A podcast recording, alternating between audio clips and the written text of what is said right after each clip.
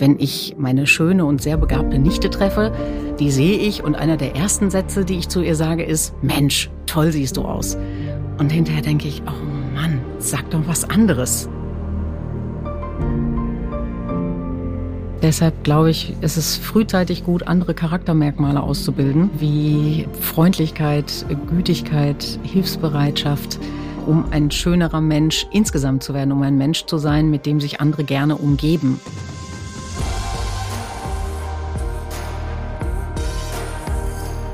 Wir wollen uns verstanden wissen als eine Marke, die Schönheit als mehr definiert als schön zu sein die Schönheit ganzheitlich definiert, die den ganzen Menschen sieht und wo es darum geht, dass man im Wesentlichen Schönes tut. Let's do beautiful. Douglas. Ich begrüße euch ganz herzlich zu einer neuen Folge von Beauty and Beyond mit Gesprächen über Schönheit, Unternehmertum und Wandel. Ich freue mich sehr über meinen heutigen Gast, meine liebe Kollegin Susanne Cornelius. Hallo Susanne. Hallo Tina. Susanne ist Douglas Markenmacherin. Als Chief Marketing Officer verantwortet sie alles rund um die Marke Douglas. Und als Executive Vice President verantwortet sie auch Douglas eigene Marken. Susanne, wir möchten heute über Schönheit sprechen. Über Schönheit, über Marken und all das, was du natürlich Schönes für Douglas kreierst. Wir möchten auch darüber sprechen, was finden wir eigentlich schön? Wen finden wir schön? Und von wem erwarten wir eigentlich Schönheit? Laut einer Studie wären 65 Prozent der deutschen Frauen bereit, 10 IQ-Punkte abzugeben, um einen Schönheitsmakel auszugleichen. Was denkst du, lieber schön als intelligent? Nein. Nein, nein, äh, ganz und gar nicht. Ähm, das finde ich erschreckend, ehrlich gesagt, dass Frauen zu sowas bereit sind. Wenn man sich das mal kurz vorstellt, ich glaube, dieser Intelligenzquotient, das geht so irgendwo bis 140. 70 Prozent der Leute liegen, glaube ich, in dem Bereich von durchschnittlich intelligent, ein bisschen drunter und ein bisschen drüber. Ähm, da wäre es ja sehr gefährlich zu sagen, wenn man da drin liegt, ich gebe mal zehn Punkte ab, dann könnte man ja auch sehr schnell auf der anderen Seite von intelligent liegen. Nein, würde ich nie sagen, vor allen Dingen nicht von heute aus geguckt, wo es doch immer klarer wird, dass am Ende Schönheit vergeht, egal wie lange man sie sich erhalten kann. Und ich bin großer Fan davon, sie sich zu erhalten. Und trotzdem guckt man irgendwann sich um und sieht, dass um einen rum jüngere, schönere Leute unterwegs sind und dass man langfristig, glaube ich, sehr zufrieden mit sich werden kann. Ähm, aber man kann irgendwann diesen Battle, wenn er denn da ist, nicht gewinnen. Und langfristig, wenn ich mir überlege, wo ich heute bin und was ich erreicht habe, dann denke ich, das habe ich meinem Kopf innen zu verdanken und nicht so sehr außen. Insofern immer intelligent vor schön. Aber wenn ich dir zuhöre, dann sagst du ja, dass Schönheit vergänglich ist. Also ich gehe davon aus, mhm. ich habe jetzt mich mit dieser ersten Frage von dir beschäftigt oder mit diesem ersten Statement, dass dort bei Schönheitsmakel die äußere Schönheit hm, gemeint war. Und ich glaube, dass es, hm, ja, das ist ein biologischer Prozess. Ne? Also es wären am Ende eher mehr Falten als weniger. Diese Schönheit, glaube ich, die nimmt zumindest ab die muss nicht ganz weggehen. Und das heißt auch nicht, dass ältere Leute unattraktiv werden. Und ja, diese Schönheit, glaube ich, ist eher vergänglich. Wenn wir das jetzt ausweiten auf, und da kommen wir ja wahrscheinlich noch drauf, was finden wir schön, wen finden wir schön, dann stellen wir doch auch fest mit zunehmender Dauer, die wir hier auf der Erde verweilen, dass die schönen Menschen in unserem Leben vielleicht nicht die sind, die den Miss Germany oder Miss World Wettbewerb gewinnen, sondern das sind die, die wir lieben am Ende und auf die wir einen ganz besonderen Blick haben und der das Schöne in diesen Menschen sieht. Du bist seit 20 Jahren in der Kosmetikindustrie tätig.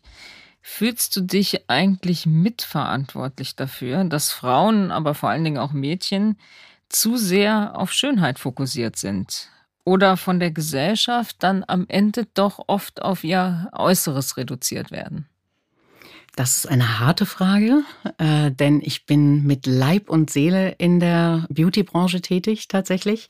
Und ja, ich glaube, wir alle als Branche befeuern natürlich das Thema Schönheit auf unterschiedliche Art und Weisen.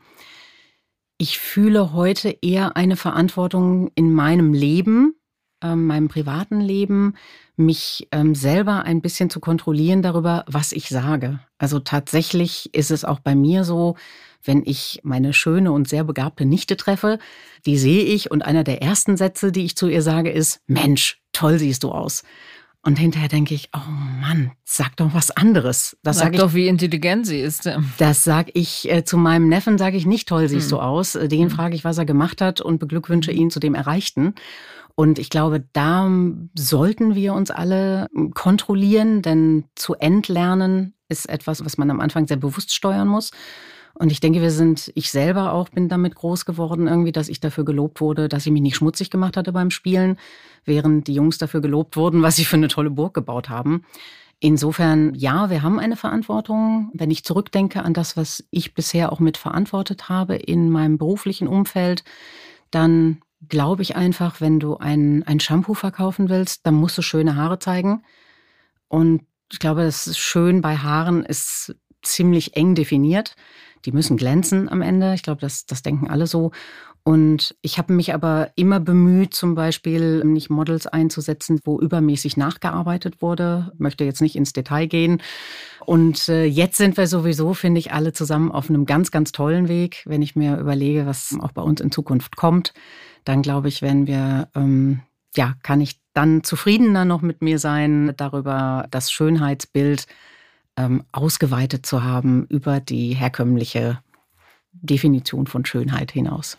Es wurde ja schon immer viel retuschiert, gerade in der Kosmetikwerbung. Wenn du das vergleichst mit früher, ist dieser Schönheitswahn, hat er sich verschlimmert und vor allen Dingen auch durch die sozialen Medien? Kommt da mehr Druck auch auf die Mädchen oder sagen wir ja. mal die jungen Frauen? Ja, ganz eindeutig und nicht nur auf die jungen Frauen. Also ich habe es an mir selber festgestellt, vor einiger Zeit hat mich jemand ähm, hingewiesen auf eine App, die ich bis dahin gar nicht kannte, Lensa. Und dann gab es eine Phase, in der ich tatsächlich jedes meiner Fotos durch diese Lensa-App gejagt hatte, bis ich eines Morgens in den Spiegel guckte und dachte, oh, also wirklich mich erschrocken habe, weil ich ja gar nicht so aussah wie meine letzten 30 Fotos, die ich auch fleißig gepostet habe und habe mir dann tatsächlich selber einen Filter-Ban und einen Lenser-Ban verabreicht und gesagt, wenn du ein Foto teilen willst, dann teilst du das bitte ungefiltert. Sonst teile es eben nicht, denn du bist das und nicht dein Filter. Ich finde es trotzdem schön und lustig, irgendwo mal einen Glow drüber zu legen oder ein paar Herzchen oder auch, ja, sich so ein bisschen netter zu machen. Wenn ich mir viele Fotos angucke, gerade bei den jüngeren Mädchen, dann besteht durch diese Omnipräsenz von Schönheit, und das hat ja so zugenommen irgendwie in den letzten fünf bis zehn Jahren, und dieses, ähm, ich glaube, dass man nicht mehr unterscheiden kann oder dass diese Mädchen anteilig, glaube ich, auch nicht mehr unterscheiden zwischen wie viel ist danach geholfen worden, tatsächlich am Körper und im Gesicht und wie viel ist dann nochmal mit der Retusche nachgeholfen worden?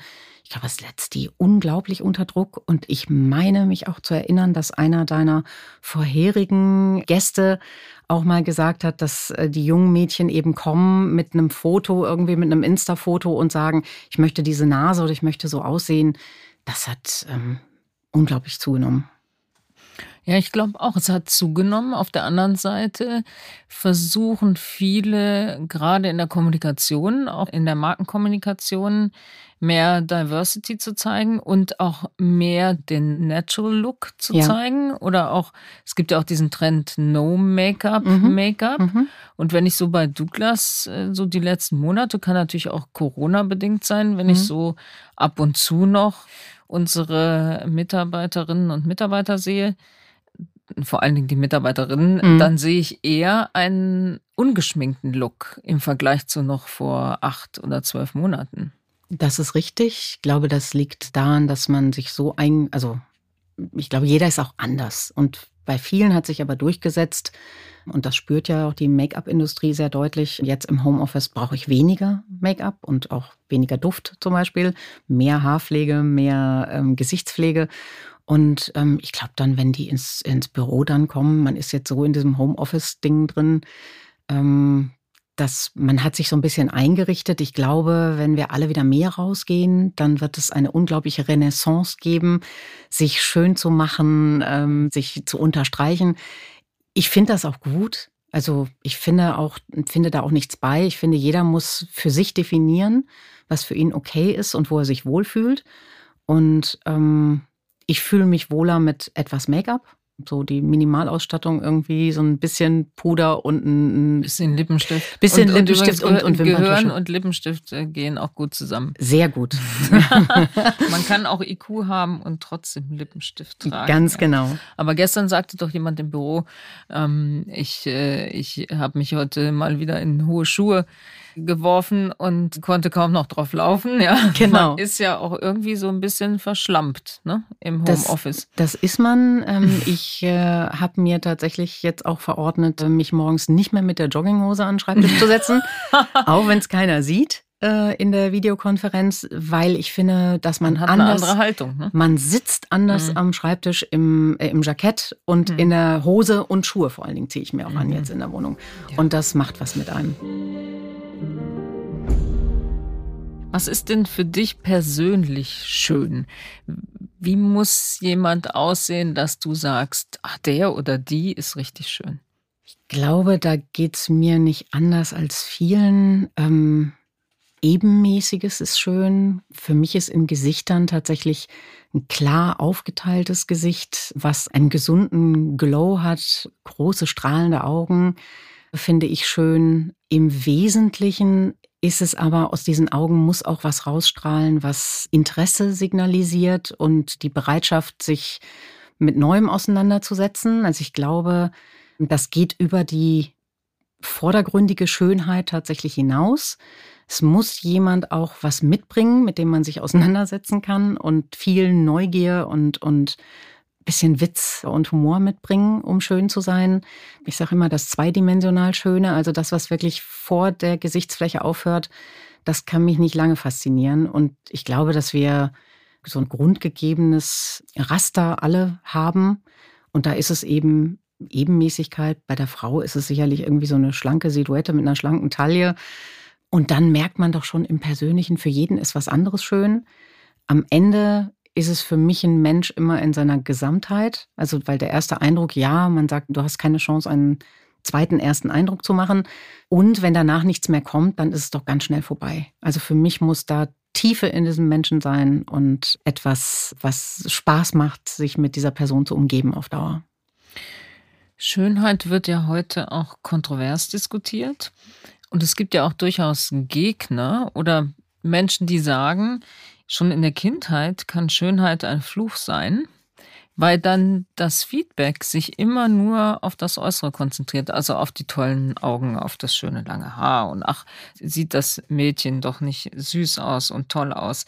Kann das dazu führen, dass sich eine Persönlichkeit nicht so richtig entfalten kann, weil immer wieder das Feedback nur auf das Äußere geht? Ja, ich kann mir vorstellen, dass wenn man immer wieder über seinen Äußeres positive Resonanz bekommt, dass sich dann einfach einschleicht, je besser ich aussehe, desto besser komme ich durch. Man weiß aber ja auch aus Studien, dass hübsche Kinder, also die hübsch sind und gut mhm. angezogen sind, tendenziell auch bevorzugt im Unterricht drangenommen und gefördert werden. Insofern haben auch die schönen Kinder oder die, die gut aussehenden, besser aussehenden Kinder sicherlich auch alle Chancen, tatsächlich auch besser an den Start zu kommen. Ähm, ich glaube, richtig gefährlich wird es, das merkt man manchmal. Man hat ja auch jetzt in den letzten 20, 25 Jahren den einen oder anderen Mitarbeiter ja auf der anderen Tischseite sitzen gehabt. Es gibt dann tatsächlich einige äh, Charaktere, die dann glauben, es ist mit dem guten Aussehen getan und die nicht bereit sind, sich weiter zu stretchen und sich anzustrengen, um weiterzukommen. Und dann wird es ein Fluch, weil das nimmt man denen dann, finde ich, also ich kann jetzt nur von mir sprechen, ich nehme das dann ein bisschen übel, weil ich denke, Mensch, du hast schon so viel von Natur aus mitgegeben, für das du eigentlich auch nichts kannst. Du könntest dich ein bisschen mehr anstrengen. Mhm. Es eine ganze, ich glaube, eine ganze Generation von Managerinnen, und das ist, glaube ich, nicht unsere Generation, sondern die Generation davor, hat dieses Problem gehabt oder dieses gefühlte Problem, ich darf absichtlich nicht so schön sein, weil dann wird mir die Kompetenz abgesprochen. Also besser, ich reduziere das mal und ich kleide mich vielleicht auch eher ein bisschen androgyn, um mitspielen zu können. Ich habe im Moment den Eindruck, ähm, das ist vorbei, auch wenn man die jüngeren Generationen, also die, die jetzt in den Job reinkommen, wenn man die betrachtet, dann habe ich eher das Gegenteil, habe ich den Eindruck, es ist das Gegenteil. Es ist völlig egal, man lebt das, äh, was man darstellen möchte und keiner versteckt sein gutes Aussehen, wenn es da ist. Das ist auch richtig, das würde ich auch empfehlen. Man muss so viel schon leisten den ganzen Tag. Ich würde es sehr anstrengend empfinden, mich noch zu verstellen und nicht die zu sein, die ich bin.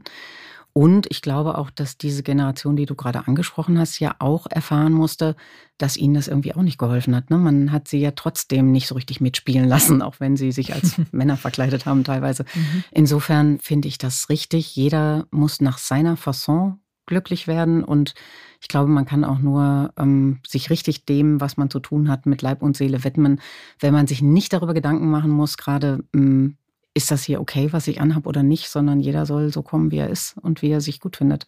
Ja, und ich glaube auch, das Feedback der Männer ist heute ein anderes. Also wenn jemand gut aussieht und schön ist, dann heißt es nicht automatisch, da ist auch nichts im Kopf oder nichts hinter der schönen Fassade, sondern das geht auch heute besser zusammen.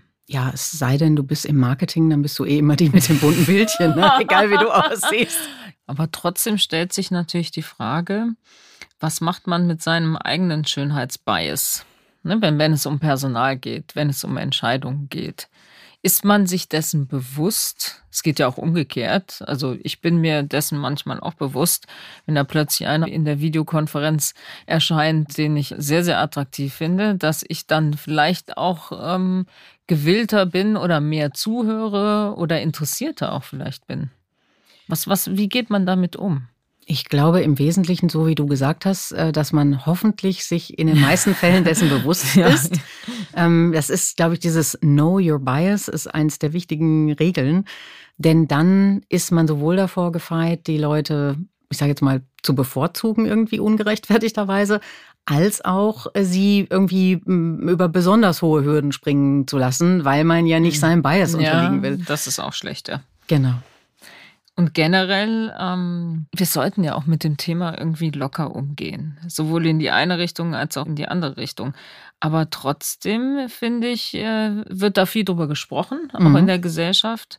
Und äh, schön sein wollen, hat das eigentlich auch etwas von einer devoten Haltung, dass man immer gefallen will? Oder auch eine andere Frage, ist Schönheit und Attraktivität nicht am Ende auch eine Waffe, die man einsetzen kann? Und wann, wann ist das eine Waffe? Ach Gott, das habe ich mich nie gefragt, ehrlich gesagt.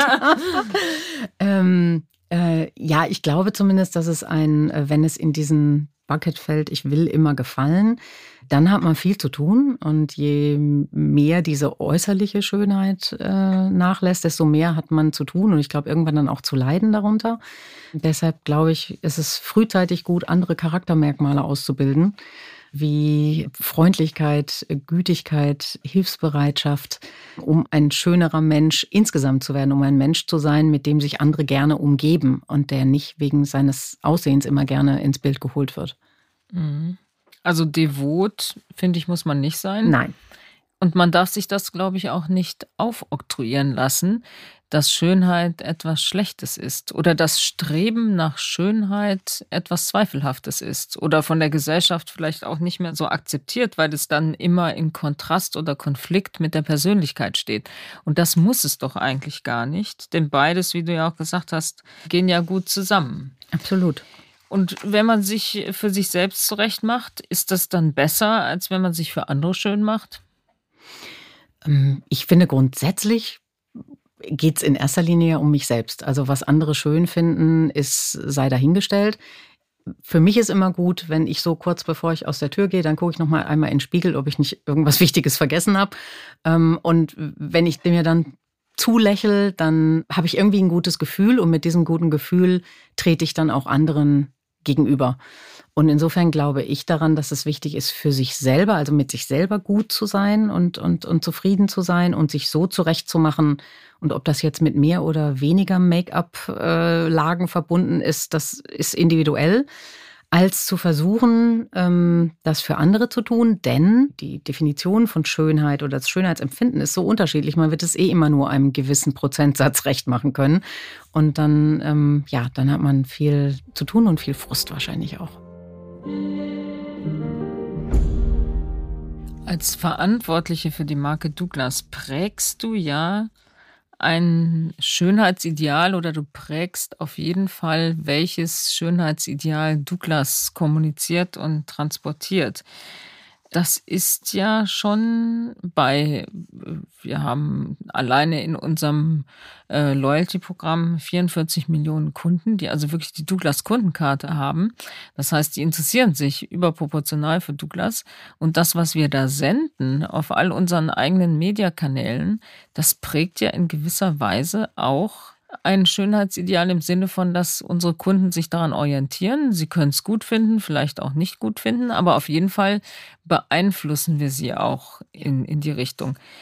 Ist das, äh, wird dir das bewusst äh, tagtäglich oder denkst du da überhaupt drüber nach? Was wollen wir für, ein, für eine Schönheit auch äh, kommunizieren? Ja, ich denke immer mehr darüber nach, denn wir befinden uns da natürlich auch so ein klein bisschen in einem Spagat, würde ich denken. Denn ich sag mal so, wir sind ein Beauty-Retailer. Das heißt, irgendwo hat das, was wir machen, mehr oder weniger mit Schönheit zu tun. Und da legt man dann natürlich auch seine Maßstäbe an und überlegt sich, was geht, was geht nicht, was ist schön, was ist nicht schön. Ähm, und ich freue mich sehr, dass wir in den letzten Jahren ähm, jetzt noch viel stärker auch, ich sag mal, die Gesellschaft abbilden. Also, dass unsere Models eben auch älter werden und dass die, und da ist noch Luft nach oben, äh, dass die auch diverser werden. Aber wenn ich dann sowas sehe, äh, wie zum Beispiel unsere, auch unsere Pride-Kampagne im letzten Jahr, My Beauty, My Pride, ganz klarer Beauty Beauty-Bezug. Und wir haben unsere eigenen Mitarbeiter befragt, international, ähm, dass sie was einsenden dazu, Beiträge einsenden. Und das war, glaube ich, wirklich so bunt wie Pride. Ähm, und war ein sehr, sehr wichtiger und richtiger Schritt. Und ähm, ja, ein wenig im Vorgriff auf das, was noch kommt, gehen wir da ja auch jetzt äh, einen weiteren Schritt äh, in Richtung äh, von mehr, von einem weiteren, erweiterten Schönheitsbegriff ähm, und werden, glaube ich, bilden noch besser die, ähm, die Gesellschaft ab und werden da mit, denke ich, auch noch authentischer und relevanter für unsere Kunden.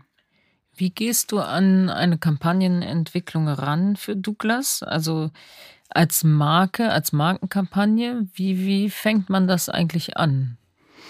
Das hängt zum einen davon ab, ob es eine eventbezogene Kampagne ist, äh, wie zum Beispiel eine Kampagne zum Singles Day oder zu Weihnachten. Da ist man natürlich thematisch dann schon so ein bisschen vorgegeben. Und darüber hinaus geht es im Wesentlichen darum, sich ja zu fragen mit jeder Kampagne, wie entwickle ich die Marke weiter? Was ist unser Anspruch? Wie haben wir uns als Firma auch weiterentwickelt? Und wie wollen wir das jetzt nach außen transportieren? Und insofern geht es nicht darum zu sagen, okay, liebe Agentur, caste mal fünf Mädchen und mach was Schönes, sondern es geht tatsächlich darum zu sagen, was ist unsere Haltung und wie wollen wir uns verstanden wissen? Und da finde ich, haben wir eine ganz tolle Entwicklung gemacht. Wie wollen wir uns denn verstanden wissen? Wir wollen uns verstanden wissen als eine Marke, die Schönheit als mehr definiert als schön zu sein, die Schönheit ganzheitlich definiert, die den ganzen Menschen sieht und wo es darum geht, dass man im Wesentlichen Schönes tut. Let's do beautiful. Ja, lass uns doch mal gerade in die Kampagne reinhören. Beautiful lips aren't meant to be full or red. What they are made for are flaming speeches and hilarious jokes. Who said that beautiful cheeks need to be defined? They are made to blush out of love and give tears the space they need to slowly fall. Beautiful eyes aren't just big or round or bright. Beautiful eyes sparkle out of solidarity. and give you rest from an exhausting day. Because all of us are just as beautiful as our actions. Let's do beautiful. Douglas. Let's Do Beautiful läuft gerade auf allen Kanälen und ich habe das Gefühl, wir haben da einen großen Schritt nach vorne gemacht, weil, wie du sagst, es geht nicht nur um äußerliche Schönheit und vor allen Dingen geht es darum, zu zeigen, wie unterschiedlich Schönheit sein kann, also unterschiedliche Schönheitsmerkmale. Und wie kamst du auf die Idee zu einer solchen Kampagne? Also zunächst mal bin ich nicht alleine darauf gekommen. Das ist ja immer ein Prozess. Und wir hatten uns ja seinerzeit zusammengesetzt und überlegt, was kann für uns der nächste Schritt sein nach Do It For You und ähm, uh, Gift Can Mean So Much More, You Are Made For Loving You, was trotzdem noch immer hm, relativ also ich oder du bezogen war.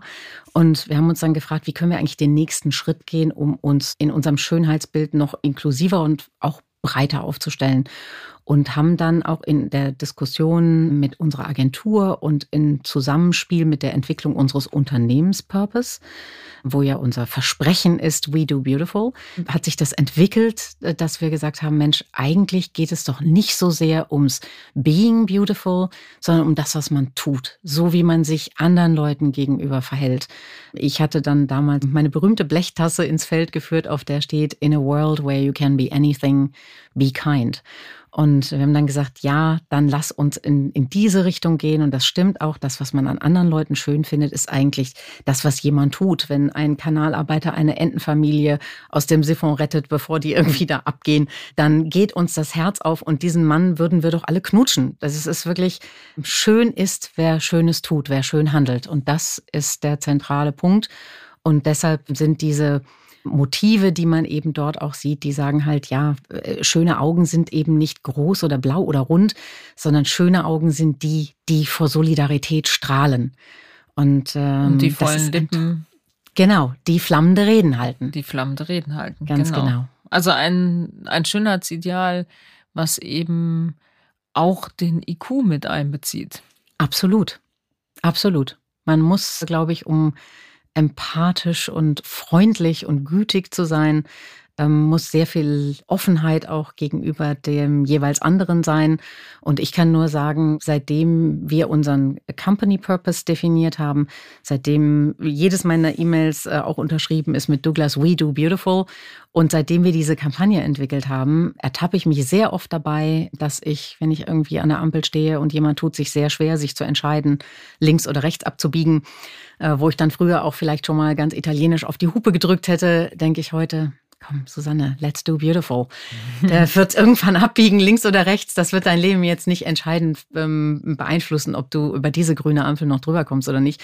Und das hat mich schon ein Stück weit zu einem, ja, vielleicht schöneren Menschen gemacht, weil ich auch freundlicher zu den Menschen um mich herum bin. Ein, noch netter. Noch netter. Ein, ein Satz in Purpose heißt ja For a World where everybody feels seen, heard and valued. Mhm. Und das ist ja, die Messlatte liegt da hoch. Ja. Und da geht es ja nicht nur um Kommunikation, dass wir mhm. das in unseren Kampagnen auch kommunizieren, sondern das geht ja in die Organisation rein. Ja. Wie erlebst du das? Ist es etwas, äh, haben wir die Latte zu hoch gesetzt oder ähm, wie gehen unsere Teams daran? Also spürt man das, diesen Purpose? Wir haben ja Workshops dazu gemacht. Ja. Ähm, die Kampagne, die jetzt läuft, unterstützt das natürlich sehr stark. Mhm. Für meine Begriffe auch immer gut, einen internen Purpose mit einer externen Kommunikation äh, zu verbinden. Mhm. Und das alles noch in der Corona-Zeit lanciert. Ja. Das ist ja besonders anspruchsvoll. Mhm. Aber hast du das Gefühl, das hat in der Organisation etwas ausgelöst? Ich kann das zumindest mal von meinen Workshops, die ich mit meinem Team äh, gemacht habe, sagen, das hat sehr viel ausgelöst. Wir haben viel mehr Workshops gemacht, als angesetzt waren in unserem Rollout-Paket sozusagen, was wir alle mit an die Hand bekommen haben. Und ich habe diese Workshops gerne gemacht, weil ich gemerkt habe, das war wichtig. Es haben sich viele Mitarbeiter auch sehr stark eingebracht, ähm, die sonst vielleicht eher von der stilleren Fraktion sind, die explizit auch gesagt haben, das finde ich toll, dass wir uns das auf die Fahnen schreiben. Ich glaube, jedem ist bewusst, dass wir da, dass das eine Vision auch ist, dass wir heute nicht jeden Tag und nicht in jedem Meeting da sind. Und es ist heute sehr einfach. Jeder Mitarbeiter hat jetzt ein ganz einfaches Mittel an der Hand. Die sagen dann manchmal, das ist gerade nicht beautiful. Und dann ist sofort, mhm. man ist sofort, es gibt ein Reset und man mhm. denkt, oh, ja, das war jetzt sehr über den Mund gefahren irgendwie. äh, Nochmal zurück. Mhm. Ähm, oder wir haben ja auch dieses, ähm, das, das Zeichen mit dem abgewinkelten Ring und äh, Mittelfinger ähm, was in der Gebärdensprache ich sehe dich heißt. Das ist wirklich, wenn heute jemand etwas sehr Nettes sagt und jemand anders sehr lobt, dann äh, sieht man plötzlich zwei Leute, die diese Geste vor die Kamera, vor die Linse halten und dann merkst du sofort, dann geht eine Entspannung und eine positive Energie durch diesen virtuellen Raum. Ich finde, das hat unser Miteinanderarbeiten auf ein anderes Niveau gehoben. Und wie gesagt, es ist immer noch Raum nach oben. Und ich habe das Gefühl, es ist ein viel besseres Miteinander. Und wir waren vorher nicht hässlich zueinander. Es ist einfach heute mehr Bereitschaft da, auch dem zuzuhören, von dem man jetzt vielleicht weiß, es ist nicht der einfachste Counterpart in einer Diskussion. Mhm. Und es geht ja auch darum, wie man Dinge tut dieser Satz wird uns nicht davon abhalten können, auch Entscheidungen zu treffen, die nicht für jeden schön sind. Ja. Das muss man ganz klar sagen. Wir befinden uns in einer Transformation, wo die Kunden immer mehr online kaufen, weniger in unseren Filialen kaufen, was uns auch dazu veranlasst hat, unser Filialnetz neu aufzustellen und auch Filialen zu schließen. Und natürlich kann man dann in dem Moment sagen, na ja, also da wendet ihr den Purpose nicht an. Aber ich glaube, genau da kann man den Purpose und dieses Where Everybody Feels Seen, Heard and Valued genau da anwenden, nämlich wie man es tut. Man kann es nicht verhindern und das ist etwas, was überhaupt nicht schön ist, ja, aber für die Zukunft von Douglas nötig ist. Aber wie man es dann macht, das wiederum sollte man immer, man sollte immer den Purpose im, im Blick haben und es dann eben, früher hätte man gesagt, anständig machen und Absolut. im Hinblick auf die Menschen, die da mit äh, betroffen sind. Absolut, das äh, teile ich zu 100 Prozent. Deswegen ist das auch kein Widerspruch für mich. Und Nein. ich glaube, das hat auch unsere Organisation verstanden, dass das kein Widerspruch ist. Ja, ich glaube, wichtig ist da Transparenz und Authentizität und mit unangenehmen Nachrichten sehr schnell, sehr klar in Gänze zu kommunizieren. Und ja, für viele Menschen ist es dann nicht schön, geht es nicht gut aus. Und ich glaube trotzdem, dass man auch in einem Trennungsprozess, wenn man das Gefühl hat, man hat sich ehrlich und auf Augenhöhe gegenübergestanden, dass das dann immer noch der gute Trennungsprozess ist ähm, und die unternehmerische Entscheidung muss davon unabhängig auch getroffen werden. Mhm. Wir gehen ja von äußerlicher Schönheit in Richtung Let's Do Beautiful. Ist das, auch wenn man die Kampagne ansieht, nicht am Ende auch etwas, wo man Feedback bekommt, gar nicht zum Äußeren, aber wo man einfach stärker gewertschätzt wird für die positiven Handlungen, für die, ja, was man tut und nicht nur, wie man aussieht? Und für mich am Ende läuft das ja eigentlich immer darauf hinaus, äh, wir wollen alle geliebt werden, wir wollen alle anerkannt werden, wir wollen gesehen werden, wir wollen gehört werden. Und das ist ja das, was am Ende bleibt. Und das ist ja eigentlich altersunabhängig. Das fängt als Absolut. Baby an ja. und äh, bis zum letzten Atemzug. Ganz genau. From cradle to grave. Ich glaube, vom ersten Schrei hm. bis zum letzten Atemzug ist uns unser Urbedürfnis ist, glaube ich, gesehen zu werden, erkannt zu werden. Äh, und ähm, das zu verstärken und Leute zum schönen Handeln aufzurufen, das äh, ist unsere Aufgabe hier. Wie sagt ähm, Gabor Steingart immer, danach kommt nichts mehr. Danach kann nichts mehr kommen, genau. danach kann nichts mehr kommen, aber es kommt noch etwas, nämlich die Frage vom vorherigen Gast. Und das war Susanne von Schmiedeberg. Mm. Und sie fragt den nächsten Gast, ohne dass sie wusste, dass du es bist, was würdest du von dir abgeben für eine lange, gute Gesundheit? Hm, Geld am ehesten. Ich würde maximal Geld abgeben, denn von mir etwas abzugeben, also was sollte das sein? Ein Finger, eine Hand, ein Fuß, meine Haare, Ähm, das, das würde Haare. meine Haare, das mm, ja, das schmerzt äh, schon. Das schmerzt. Ähm, das würde ich, dann könnte ich auch die schönen Haarreifen nicht mehr tragen. ähm, nein, ich würde, also ich äh, diese Frage hm, bestärkt mich in meinem Glauben, dass ich mehr für meine lange gute Gesundheit tun sollte. Ich ernähre mich gut. Ich versuche gerade seit sechs Wochen auf Zucker zu verzichten. Ich müsste definitiv im Sportprogramm ordentlich aufrüsten. Und äh, ja, ich glaube, das ist ein sehr guter Ansporn zu sagen, nein, ich will eigentlich nichts abgeben. Ich möchte mir mehr Zeit einräumen, um mehr für eine lange gute Gesundheit zu tun, aktiv. Und wenn ich etwas tatsächlich hergeben müsste dafür, dann wäre das am ehesten Geld von mir selber als Person jetzt, äh, als Mensch hier, würde ich nichts abgeben wollen. Sehr schön. Welche Frage möchtest du denn dem nächsten Gast stellen, ohne ihn oder sie zu kennen? Meine Frage an den nächsten Gast ist, hm, von dem, was du heute weißt, was davon hättest du gerne schon vor 20 Jahren gewusst? Ja, alles. da gibt es doch auch die schöne Frage, was würdest du deinem 16-jährigen Ich heute raten? Relax. Relax. Komisch, das sagen alle. Ja, man Alle sagen, ach, entspann dich, ja. weil es kommt eh anders, als man ja. dachte und es ist alles nicht so heiß, wie es gekocht wird. Ja. Oder umgekehrt, glaube ich. Es wird nicht so heiß gegessen. genau. Ja, ist das also, so die Lebensweisheit? Äh, es kütt, wie es kütt? Es kütt, wie es kütt. Ich habe tatsächlich, bis ich 23 wurde, gedacht, ich wäre mit 23 verheiratet und Mutter von zwei Kindern, weil das meine Mutter war. Und dann war ich 23 und stellte fest, weder das eine noch das andere hatte stattgefunden. Ich hatte ein Studium abgebrochen und orientierte mich irgendwie neu. Alles war ganz anders als das, was immer in meinem Hinterkopf gesessen hat als Idee. Und von da an habe ich mir gedacht, gut, dann mach jetzt mal so gut wie du kannst und schau mal, was es bringt. Und es ist super und ich hätte das wahnsinnig gerne früher gewusst. Aber nach vorne raus, ich meine, du bist auch, so wie ich, wenn ich das verraten darf, über 50. Jetzt ist es ja schon übersichtlich, was da noch kommt. Oh, also yes. wir gehen natürlich davon aus, mit all dem, was wir in die Gesundheit investieren und kein Zucker und mhm. ne, all die tollen Sachen, dass wir es auch locker hm, über die 100 äh, Unbedingt, schaffen. Ja. Aber wie ist das Gefühl, und das beschäftigt mich auch so ein bisschen, naja, ist, die Hälfte ist definitiv vorbei. Definitiv, ja. Mhm. Was macht das mit dir? Mhm.